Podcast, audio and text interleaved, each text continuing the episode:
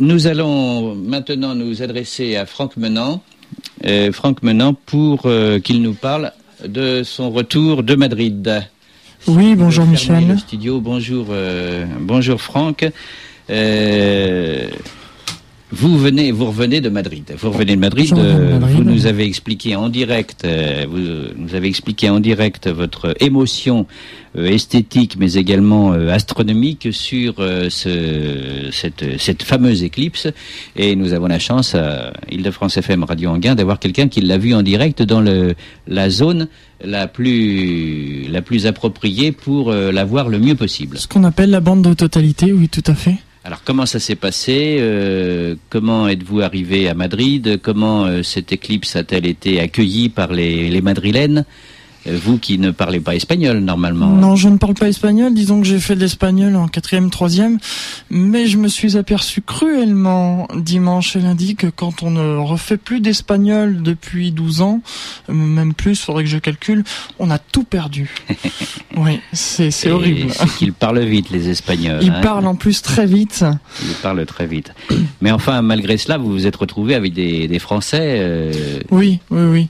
Heureusement euh, que je me suis retrouvé avec des Français, et notamment un Français euh, d'origine portugaise qui fait partie de mon club d'astronomie, donc euh, qui maîtrisait euh, très bien la langue et qui m'a aidé justement pour faire les traductions. Alors, quelle différence y a-t-il eu entre cette euh, éclipse que vous appelez une éclipse annulaire, je crois, Oui. hein, par rapport à l'éclipse totale d'août 99 Alors l'éclipse totale d'août euh, 1999 que j'ai eu le plaisir de, vivre aussi de, depuis euh, la bande de totalité à Vouziers en France, du côté de Reims. Eh bien la, différence c'est que la Lune, euh, en fait, euh, en 1999, la Lune était au plus près de la Terre. Donc euh, lorsque la Lune est passée devant le Soleil, elle a caché complètement le Soleil.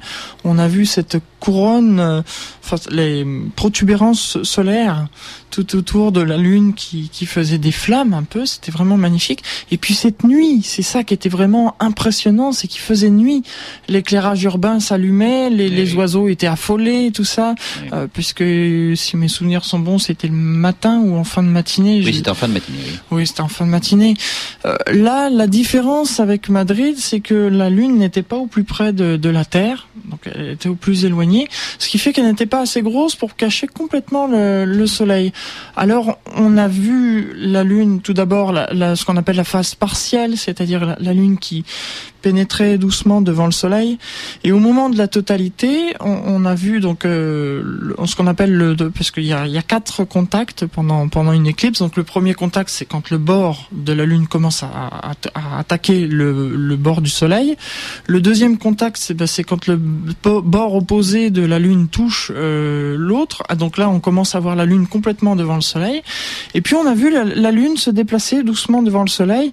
Et il y a un moment où la Lune était pile devant le Soleil. Donc c'était vraiment magnifique de voir ce, ce disque noir et puis tout autour le l'anneau du Soleil Une espèce de couronne euh, de lumière. de lumière, voilà, du, du soleil. Ça faisait vraiment un anneau, d'où le nom justement éclipse annulaire.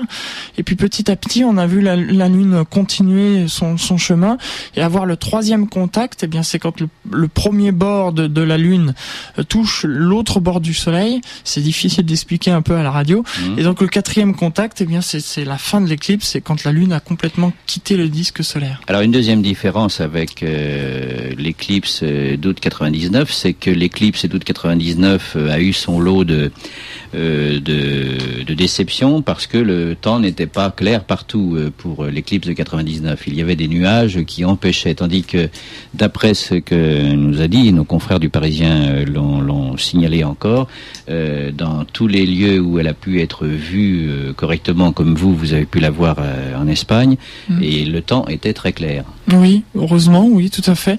Euh, à dire que qu'en 1999, j'ai eu une chance inouïe parce que bon, euh, quand j'étais parti euh, la veille, j'étais sur euh, euh, sur les lieux de la nuit des étoiles qui avait lieu euh, dans, dans l'est de la France. Et euh, j'étais donc parti pour me rapprocher le plus près de la Manche parce que c'est là que les possibilités euh, que la météo était la plus clémente. Et je me suis donc arrêté à Vouziers puisque j'avais entendu à la radio qu'il y avait des, des embouteillages monstres à Reims et que c'était pas la peine d'essayer de continuer. Et fort heureusement pour moi à Vouziers une demi-heure avant la totalité le ciel s'est dégagé et s'est recouvert une heure une demi-heure après la totalité, ce qui m'a permis quand même de voir euh, la, totalité. Là, pour euh, l'éclipse d'hier, à Madrid, on avait un temps splendide, on n'avait pas un seul nuage dans le ciel, ce qui nous a permis vraiment de voir l'éclipse en totalité du premier contact jusqu'au dernier contact. Alors une dernière question, c'est qu'on oublie souvent que dans les éclipses, il fait froid. Oui.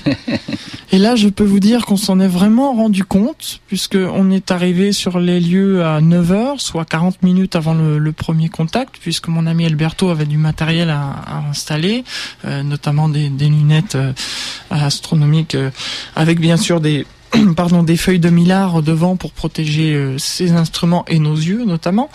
Et euh, bon, 9 heures le matin, il faisait pas encore bien chaud parce que le soleil commençait à se lever et tout ça. Et petit, petit à petit, on a vu le, le soleil monter dans, dans le ciel. Et c'est vrai que normalement, on doit sentir la température augmenter. Et eh bien là, non. Et c'était plutôt même le contraire. Parce on sentait par rapport à 9 heures du matin plus ça allait et plus la température était froide. Et je peux vous dire qu'il y a des moments où j'ai vraiment grelotté. Euh, surtout au moment de la totalité. Et est-ce que vous avez constaté euh, la présence de euh, d'Urluberlu, disons-le franchement, qui ont regardé l'éclipse euh, directement avec leurs yeux sans, sans protection. Non, heureusement non. Et euh, bon, si j'avais vu, si j'avais vu des Uluberlus comme ça, j'aurais, je, serais vite intervenu, pour leur dire de, de, de, faire attention et tout ça. Cela dit, je sais qu'il y, avait des Allemands, je les ai reconnus par la langue. Hein. je ne sais pas parler allemand, mais bon, on reconnaît quand même un peu les langues. et cette personne avait voulait prendre une photo et il avait deux deux lunettes, euh, les lunettes qu'on se met sur les yeux, qu'il avait interposées sur le. C'était quand même assez dangereux parce qu'imaginez qu'une paire de lunettes tombe et à ce moment-là, il se prenait les rayons du soleil directement dans l'œil. Bon, j'ai eu un peu peur pour lui quand même. Merci Franck Menant et nous passons maintenant au magazine du handicap. Euh, le magazine du handicap, oui. Et puis euh, je, je, voulais quand même préciser une dernière chose, c'est que donc cette éclipse était partielle euh, en France et on va être quand même assez gâté en France puisque en 2006, donc l'année prochaine, nous avons deux éclipses annulées, deux éclipses partielles visibles en, qui seront visibles en France et jusqu'en 2009, une par an. Donc, euh, eh ben, nous avons le temps d'attendre l'éclipse, comme le disait votre petit spot, en attendant l'éclipse. Exactement.